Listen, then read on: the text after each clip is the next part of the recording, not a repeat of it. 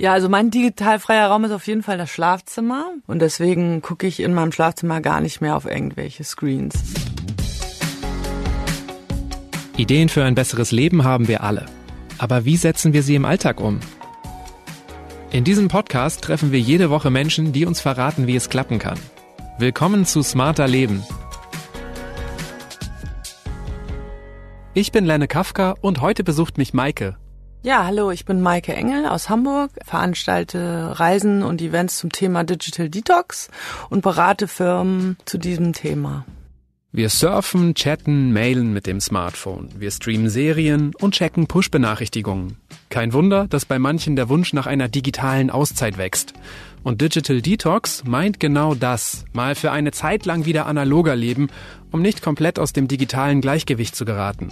Maike weiß, wie das funktionieren kann. Maike, du hilfst Menschen dabei, weniger Zeit mit dem Smartphone zu verbringen. Wir stehen hier im Studio am Vormittag, kurz nach elf. Wie häufig hast du heute schon auf dein Handy geguckt? Genau einmal. Wirklich? ja. Ist das der Normalfall bei dir? In der Regel fange ich so gegen neun an zu arbeiten. Das heißt, dass ich schon öfter aufs Handy geguckt habe um die Uhrzeit. Aber heute wollte ich ausgeschlafen herkommen und musste nur einmal die Navigation anschmeißen. Dein Thema ist digitale Balance. Wie bist du dazu gekommen? Hast du früher viel zu häufig an Bildschirmen gehangen? Ich selber schon. Ich habe zehn Jahre in einer Mediaagentur gearbeitet. Der Ursprung war eigentlich, dass ich lange auf einer Reise war und bin nach circa sieben Monaten wiedergekommen. Und da ist mir ja, das halt enorm aufgefallen, dass die Leute nur noch an ihrem Handy hängen und in der Bahn nur noch auf ihre Screens starren. Und da ist es mir so wirklich äh, bewusst geworden, das war vor fünf Jahren. Wie viel Zeit verbringen die Leute denn an ihren Handys? Kennst du da Zahlen? Äh, vier bis sechs Stunden, also die 14 bis 29-Jährigen. Grundsätzlich kann man sagen, dass die Jüngeren schon ähm, mehr ähm, Stunden an ihren Handys hängen als die ältere Generation sozusagen. Okay. Aber das ist schon äh, eine Menge wenn man bedenkt, dass man vielleicht irgendwie, weiß nicht, 15, 17, 18 Stunden wach ist. Ja, das stimmt. Ein Dazu Drittel kommt des ja Tages. auch noch die äh, Zeit, die man am Computer verbringt. Also es ist nur die, also die es ist nur die reine Smartphone-Nutzungszeit sozusagen. Wie verbreitet ist denn der Wunsch überhaupt, diesen digitalen Welten zu entfliehen? Also wenn das dein Beruf ist, scheint es da ja eine Nachfrage zu geben. Ja, also die Nachfrage laut einer Statistik, die äh, gerade rausgekommen ist, ist recht groß und liegt bei 80 Prozent. 80 Prozent Ähm, aller Smartphone-Nutzer wollen weniger Ja, also haben schon mal an Digital Detox gedacht oder wünschen sich mehr äh, Zeit ohne Handy? Bist du denn mittlerweile ein eher analoger Mensch oder bist du schon noch stark digital unterwegs? Also ich bin aufgrund meiner Selbstständigkeit schon stark digital unterwegs. Aber es geht ja nicht darum, äh, komplett digital abzuschalten, sondern die Digitalisierung ist ja was Positives und ähm, wir müssen eine Balance sozusagen finden. Das ist eigentlich so die Lösung und nicht, dass man dauerhaft auf digitalen Entzug ist. Das heißt, du stehst der Digitalisierung auch nicht generell kritisch gegenüber. Überhaupt nicht, nein. Also ich sage immer, Digital Detox ist natürlich vielleicht der falsche Begriff, um das Thema anzugehen. Deswegen ähm, sage ich immer, kleine Digital Detoxe im Alltag äh, sind halt wichtig. Und am Ende halt eine Balance zu finden, so wie das auch mit allen anderen Dingen im Leben ist, wie zum Beispiel Ernährung oder Sport. Da habe ich auch gerade den Plural gelernt, Digital Detoxe. Es den gibt, ja. ähm, gerade für die Arbeitswelt lässt sich ja auch nicht abstreiten, dass die Digitalisierung auf jeden Fall Vorteile mit sich bringt. Aber es gibt ja auch genug Dinge, die für permanenten Stress sorgen. Also man kriegt permanent Mails, WhatsApp-Nachrichten auf dem Handy, Push-Benachrichtigungen und ich kenne das auch von mir, dass sobald ich zum Fahrstuhl renne oder in die Kaffeeküche gehe, dass ich halt immer mein Smartphone zücke. Was würdest du sagen, äh, was könnte mir im Arbeitsalltag helfen? Ja, also das ist ja eine Verhaltensänderung, die man sozusagen herbeiführen muss. Das ist nicht immer einfach, wie mit dem Rauchen aufzuhören zum Beispiel. Deswegen würde ich immer empfehlen, erstmal äh, das Handy auszumisten, dass man da erstmal alles runterschafft, was man überhaupt nicht braucht, was unnötig stört. Ja, das sind meistens die Social Media Apps, sage ich immer. Also das ist das, was halt ständig piept, vibriert oder äh, einen aus dem Konzept bringt. Deswegen habe ich zum Beispiel alle äh, Töne generell ausgeschaltet. Okay, das heißt einfach in den Apps die Benachrichtigung stumm schalten? Genau, und das wäre schon mal der eine Tipp. Und der andere ist das Ausmisten, äh, dass man halt nichts mehr drauf hat, was einen äh, ja immer dazu verleitet, wieder online zu gehen. Aber wie gehst du denn damit zum Beispiel um, wenn permanent neue Nachrichten im Mailpostfach landen? Ähm, hast du da keine Angst, irgendwas zu verpassen? Ja, die Angst, was zu verpassen, ist ja grundsätzlich äh, nicht nur im Arbeitsalter, sondern auch privat bei uns sehr extrem gerade. Also man denkt immer, wenn mein Handy weg ist, verpasse ich irgendwas. In der Regel kann man sich ja so organisieren, dass man zum Beispiel, ja, meinetwegen auch eine Nachricht einstellt, dass man zwischen der und der Zeit nur erreichbar ist. Das ist ja auch möglich. Ist ja technisch alles möglich. Also tatsächlich auch für einen Tag temporäre Abwesenheitsnotizen erstellen. Zum Beispiel, ja. Und äh, hast du auch spezielle Uhrzeiten, zu denen du dann irgendwie immer nur deine Mails checkst oder machst du das so, dass du sagst irgendwie, okay, jetzt immer zwei Stunden arbeiten, dann Mails checken? Ja, also ich richte mir schon vormittags und nachmittags einen Slot ein, wo ich E-Mails bearbeite, weil ich ja sonst ständig abgelenkt wäre, wenn ich mich konzentriert an eine Sache setze. Ein ziemlich häufiges Problem ist ja auch, dass es Handys gibt, die man sowohl bei der Arbeit als auch privat nutzt. Dann ist man natürlich aber auch abends auf der Couch noch erreichbar, weil irgendwie ein Mail-Postfach aufploppt, weil irgendeine Nachricht eintrudelt, weil man einfach angerufen werden kann.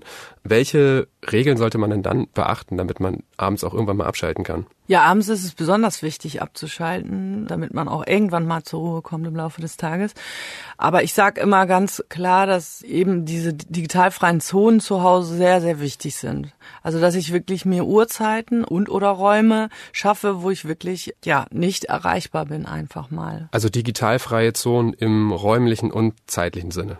Genau, richtig. Also meinetwegen ab 18 Uhr kommt mein Handy in die Box. Das hilft ja auch immer ein bisschen. Genau, wie ist das kommt bei dir? Du, rein. du ja. hast ein Handy fürs Private und für den Beruf. Also dein Diensthandy ist auch dein privates Telefon? Ich habe mir tatsächlich vor einigen Monaten ein zweites Handy angeschafft, so oldschool, ja, dass wirklich ein Handy nur für die Arbeit und ein Handy für private Anrufe da ist, so dass ich das wirklich ganz klar trennen kann.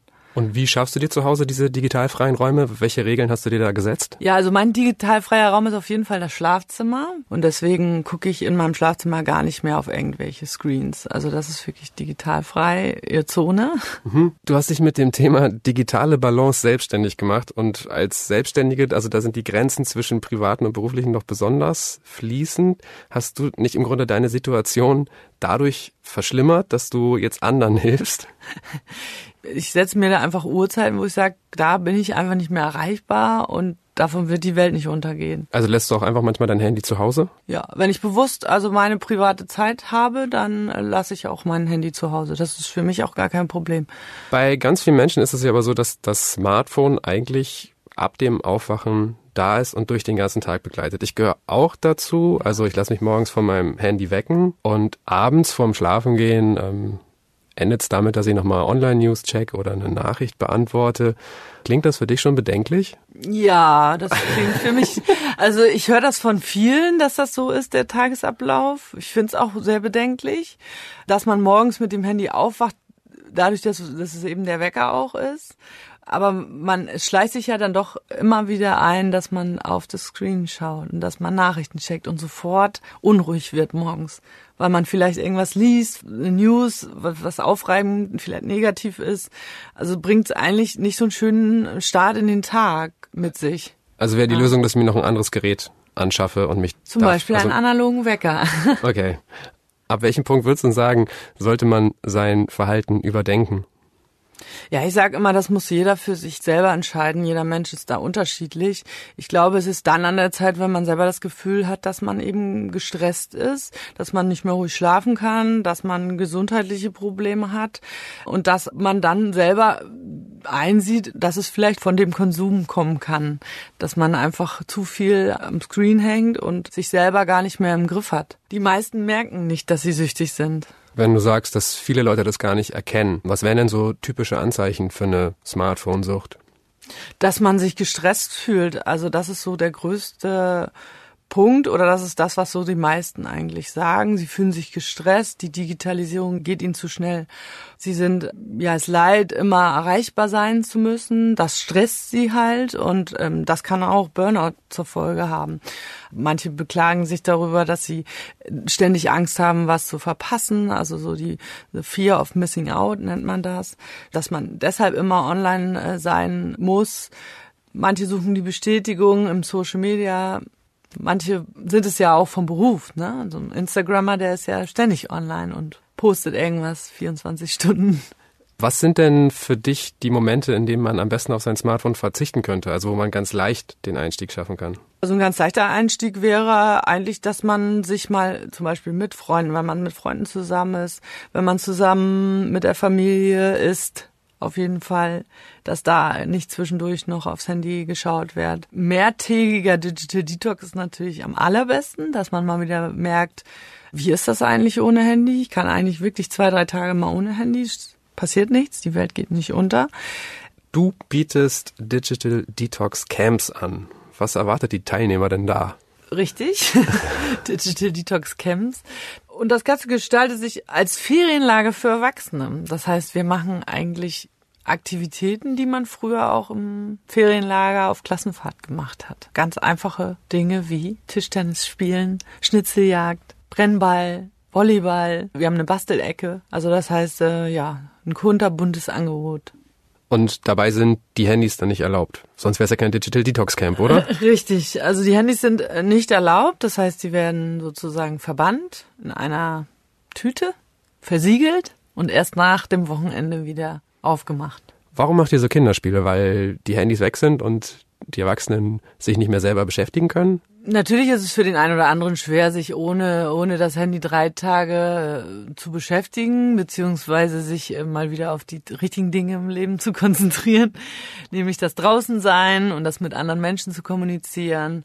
Man kann sagen, das sind jetzt Spiele, die man in der Kindheit gemacht hat, aber die Leute machen ja auch Dinge, die sie immer mal machen wollten oder äh, ja immer vorhatten mal zu machen. Ähm, wir haben, bieten auch Musikworkshops an, zum Beispiel Ukulele oder Cajon. Das lenkt halt eben auch ab von dem, dass man eigentlich kein Handy hat und dass man sich da irgendwie Sorgen macht.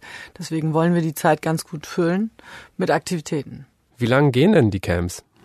Die Camps gehen drei Nächte. Also es ist äh, in diesem Jahr so, dass wir einmal ein verlängertes Wochenende anbieten und äh, ja in der Woche dann das zweite Camp. Und die Leute schlafen auch in so Stockbetten wie auf Klassenreise? Die Leute schlafen in Hütten und das sind äh, tatsächlich Mehrbettzimmer, aber es sind keine Doppelstockbetten.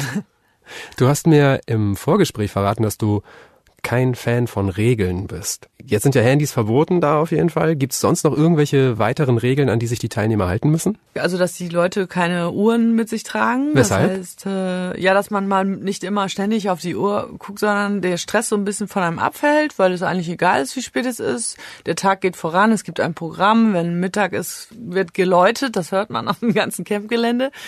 Von daher wollen wir da mal ein bisschen so diesen Stress äh, rausnehmen.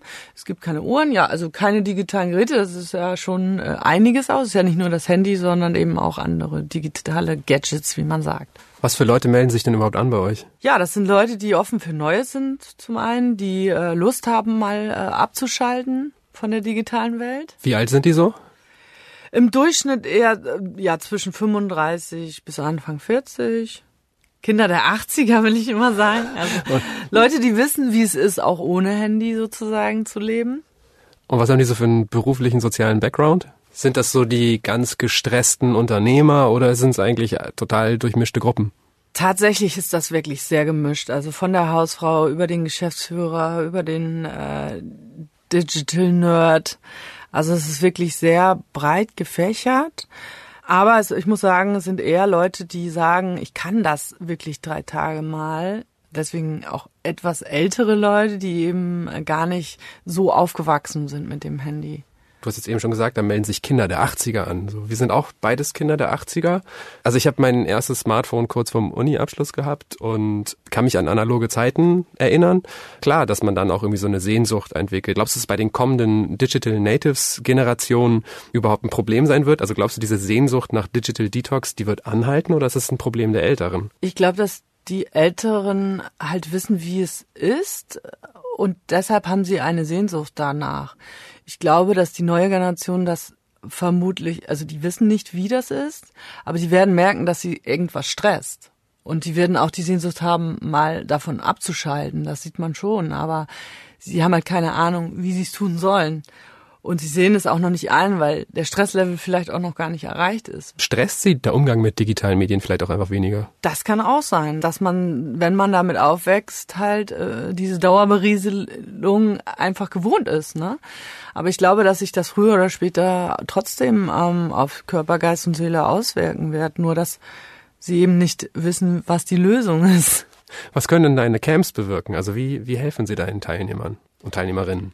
Ich glaube, dass wir ähm, mit dem Camp halt schon ein Bewusstsein dafür schaffen und den Leuten halt so einen Anhaltspunkt geben, wie kann das eigentlich sein, wenn man wirklich mal drei Tage offline ist. Und viele Teilnehmer berichten uns auch, dass sie diese digitalen Auszeiten halt jetzt auch öfter in ihren Alltag integrieren und dass sie wirklich gemerkt haben, wie wenig sie am Ende des Wochenendes doch das Smartphone vermisst haben. Und wir geben denen am Ende des Camps natürlich auch Tipps und Tricks mit auf den Weg. Besteht bei Digital Detox nicht auch so eine Gefahr von einem Jojo-Effekt, wie so bei herkömmlichen Ernährungsdiäten? Dass man einfach sagt, okay, ich mache jetzt drei Tage lang kompletten Entzug und danach hocke ich aber dann wieder jeden Tag nach der Arbeit noch und gucke vier Stunden Streamingdienste an und äh, hängen auf Facebook rum? Das können wir tatsächlich nicht verhindern. Also wir wollen den Leuten einen Impuls geben. Was sie daraus machen, liegt nicht mehr in unserer Hand dann in dem Moment. Wie könnte man denn nach einer digitalen Auszeit einen digitalen Jojo-Effekt verhindern? Ja, grundsätzlich ist es äh, schön, wenn man sich regelmäßig digitale Auszeiten in seinen Alltag integriert oder äh, man setzt sich bestimmte Zeiten oder Tage, wo man sozusagen digital frei unterwegs ist. Hast du so einen regelmäßigen Detox-Rhythmus in deinem Alltag, dass du sagst, es gibt irgendwie einen bestimmten Tag oder eine bestimmte Uhrzeit, an denen du deine Geräte auslässt? Ja, also bei mir persönlich ist es immer der Abend ab einer gewissen Uhrzeit. Sag mal, bei mir ist es 18 Uhr. Und äh, der Sonntag ist mir ganz heilig. Da machst du nichts? Also da guckst du auch irgendwie nicht, äh, checkst du keine Nachrichten, checkst keine News oder irgendwas auf deinem Handy? Nein, also da bin ich meistens bei der Familie und da brauche ich mein Handy nicht. Das kommt vorher in die Schublade und dann ist das mein Familiensonntag sozusagen. Fällt dir das nicht schwer? Überhaupt nicht. Meine Familie ist sehr kommunikativ. Das ist eine Dauerberieselung eigentlich schon. Da fällt das gar nicht auf, dass das Handy nicht da ist. Dann bring's vielleicht zum Abschluss gerne nochmal auf den Punkt, warum fühlt sich deiner Meinung nach ein Leben in digitaler Balance einfach besser an? Weil man ausgeglichener ist, weil man ähm, achtsamer mit sich selber ist, dass man das nicht das Gefühl hat, man verpasst irgendwas, das, das legt man irgendwann ab. Und äh, ja, weil man eigentlich grundsätzlich insgesamt entspannter ist. Weitere Infos zu Maike Engel gibt's auf digitale-balance.de und camp-breakout.de. Die Links findet ihr auch in den Shownotes zu dieser Episode. Und das war's mal wieder mit Smarter Leben, aber ab kommendem Samstag gibt's schon die nächste Episode. Auf spiegel.de und überall, wo es Podcasts gibt. Zum Beispiel bei Spotify, Castbox oder Deezer. Wenn euch der Podcast gefällt, könnt ihr uns gern mit 5 Sternen bei Apple Podcasts bewerten. Und falls ihr Anregungen oder Themenvorschläge habt, schreibt einfach an smarterleben.spiegel.de. Ich bin Lenne Kafka und bei der Produktion dieses Podcasts werde ich unterstützt von Johannes Kückens, Wiebke Rasmussen, Philipp Fackler und Jasmin Yüksel. Unsere Musik kommt von Audioboutique. Tschüss, bis nächste Woche.